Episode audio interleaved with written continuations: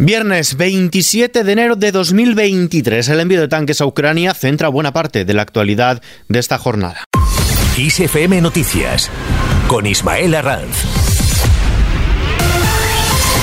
¿Qué tal? El gobierno no debatirá el envío de tanques para evitar dar información a Putin. La portavoz del Ejecutivo Isabel Rodríguez ha subrayado la necesidad de no actuar a la ligera, sino con prevención, determinación y evitando que el adversario, en este caso el enemigo, que es Putin, tenga más información de la necesaria ante la petición del Partido Popular de que el envío de tanques a Ucrania se debata en el Congreso. Yo le pido al Partido Popular que sea responsable. El gobierno comparece reiteradamente en ambas cámaras. Hemos tenido una comparecencia del presidente esta misma semana en el Congreso. Tendremos una, una comparecencia en el Senado y estos temas como otros eh, son motivos de compartir, pero efectivamente la acción eh, del Gobierno está enmarcada dentro de eh, los estándares y los protocolos que hay que actuar en este tipo de casos. La ministra de Defensa, Margarita Robles, ha avanzado este viernes que la previsión de los países aliados es enviar los carros de combate Leopard a Ucrania en primavera y, mientras tanto, proceder a las labores de mantenimiento de los vehículos e instrucción a los ucranianos en su manejo. Se verá en función de las necesidades que plantea planteemos conjuntamente los aliados. Esto no son operaciones de envío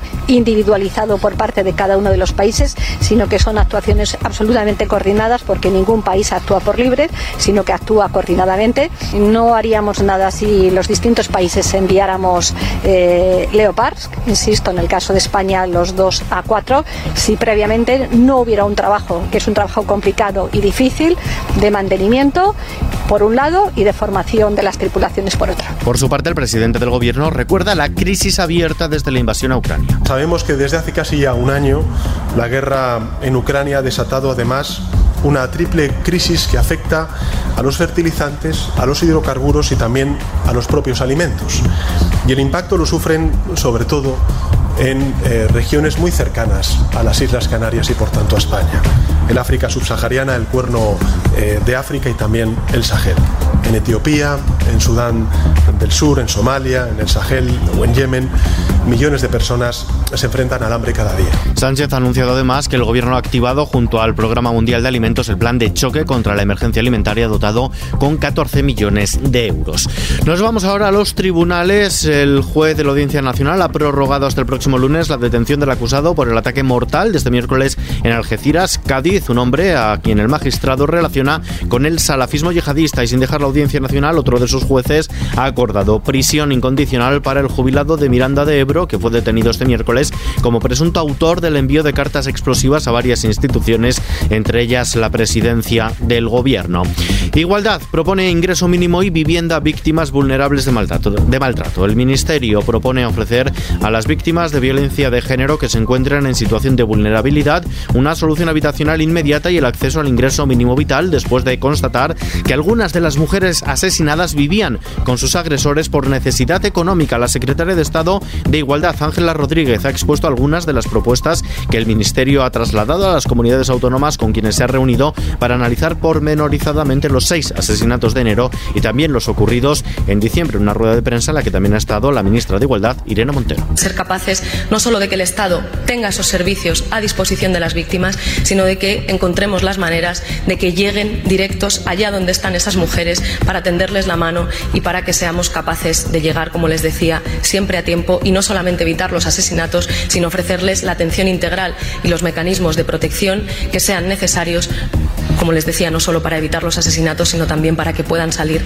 de esas situaciones de violencia y para que nos encaminemos cada vez más hacia erradicar todas las formas de violencia contra las mujeres. El martes se abordará la subida del salario mínimo. El Ministerio de Trabajo ha convocado a los agentes sociales para el próximo martes, el 31 de enero, para abordar la subida del salario mínimo interprofesional de cara a 2023. Una reunión que va a estar presidida por el secretario de Estado de Empleo y que no tiene carácter meramente informativo, es decir, que nos ha convocado para comunicar a sindicatos y empresarios cuánto subirá el SMI en 2023, sino que la intención del Ministerio es la de seguir negociando con ellos con el fin de llegar a un acuerdo. La vicepresidenta segunda se mostraba esta semana a favor de llegar al tramo alto de la horquilla propuesta por la Comisión de Expertos, es decir, 1.082 euros. Por su parte, la vicepresidenta primera, Nadia Calviño, abogaba por intentar lograr con patronal y sindicatos una subida pactada. Y también el próximo martes, el Consejo de Ministros aprobará un plan contra el antisemitismo. El ministro de la Presidencia, Félix Bolaños, ha avanzado durante el acto de Estado en el Senado por el Día del Holocausto que el próximo martes el Consejo de Ministros va a aprobar un plan nacional de acción contra el antisemitismo en línea con la estrategia europea que, según recuerda Bolaños, tiene dos objetivos. Dar una respuesta contundente al aumento de este fenómeno y crear sociedades inclusivas que permitan una perspectiva de futuro a las comunidades Más cosas, aumenta la tasa de abandono escolar, una tasa de abandono temprano de la educación y formación, es decir, porcentaje de alumnos que no continúa estudiando tras la educación obligatoria, que en España ha aumentado por primera vez después de tres años, de 13 años de descenso. Se sitúa en el 13,9% en 2022. Esto supone un aumento del 0,6% con respecto al año anterior. Más datos, la economía española creció un 5,5% en 2022, es decir, creció lo mismo en 2021, registrando en ambos casos sus mayores tasas desde 1973, tras anotarse en el último cuarto del año pasado un repunte trimestral del 0,2%, mismo porcentaje que en el trimestre anterior, que ha sido revisado al alza en una décima según el avance de datos de contabilidad nacional publicado hoy por el Instituto Nacional de Estadística.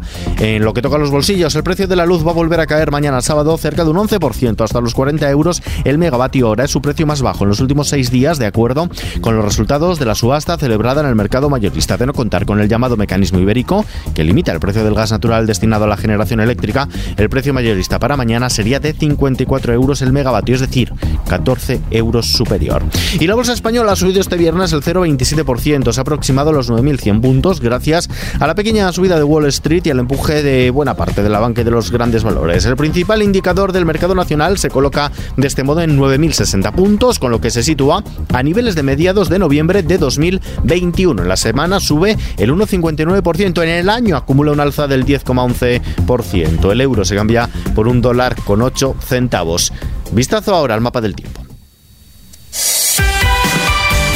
La nieve se situará el sábado en cotas bajas en zonas del norte de la península y en los 600 metros en Baleares, con descenso de las temperaturas mínimas en toda la península, que dejará heladas generalizadas en el interior peninsular. De ello ha dado cuenta la Agencia Estatal de Meteorología, que prevé que en Baleares y en torno del Alborán se registren chubascos ocasionalmente acompañados de tormenta, de forma más débil, con menor probabilidad podrán extenderse al noreste de Cataluña y al litoral sureste peninsular. Precipitaciones débiles en general en todo el tercio norte, algo más intensas en la cordillera cantábrica igual que en los sistemas central y en la ibérica, mientras que en el resto de la península se prevé poca nubosidad. En Canarias, lluvia débil, más probable e intensa en el norte de las islas de mayor relieve. Las temperaturas no experimentarán cambios generalizados de importancia, pero en la península habrá más ascensos en las máximas y descensos en las mínimas. Y para terminar, este saludo de Luz Casal. Hola, ¿qué tal? Me han contado que quieres charlar. Este Hola, ¿qué tal? Es la canción que ha publicado hoy Luz Casal, primer tema inédito en cinco años y que supone el adelanto del que será su próximo disco de estudio, definido como el más autobiográfico de su carrera, calificado como un tema repleto de esperanza y optimismo en medio de un tiempo difícil. Es el primero que se conoce del que será su decimoquinto álbum de estudio, el que toma el relevo en cuanto a composiciones nuevas a que corre el aire. La canción fue compuesta a partir de las conversaciones que la artista gallega mantuvo por teléfono durante la pandemia con millares de desconocidos a los que quiso ofrecer consuelo o compañía. Su nuevo trabajo, del que de momento no ha trascendido el título, verá la luz también en una fecha todavía indeterminada del próximo mes de marzo. Mientras tanto, pues nos quedamos con este adelanto. Y descubro un destello fugaz, en su voz solo encuentro verdad. Llego a ver todo el daño Ahora nada es igual, no hay abrazos Por cierto, que el vídeo musical de este Hola, ¿qué tal? se puede ver en nuestra web, xfm.es. Al ritmo de Luz Casal nos despedimos por hoy, pero la información continúa actualizada a las 24 horas del día, los 7 días de la semana en los boletines de XFM y también ampliada aquí en nuestro podcast XFM Noticias. Gustavo Luna en la realización. Un saludo de Ismael Arranz. Buen fin de semana. Te sorprenderás,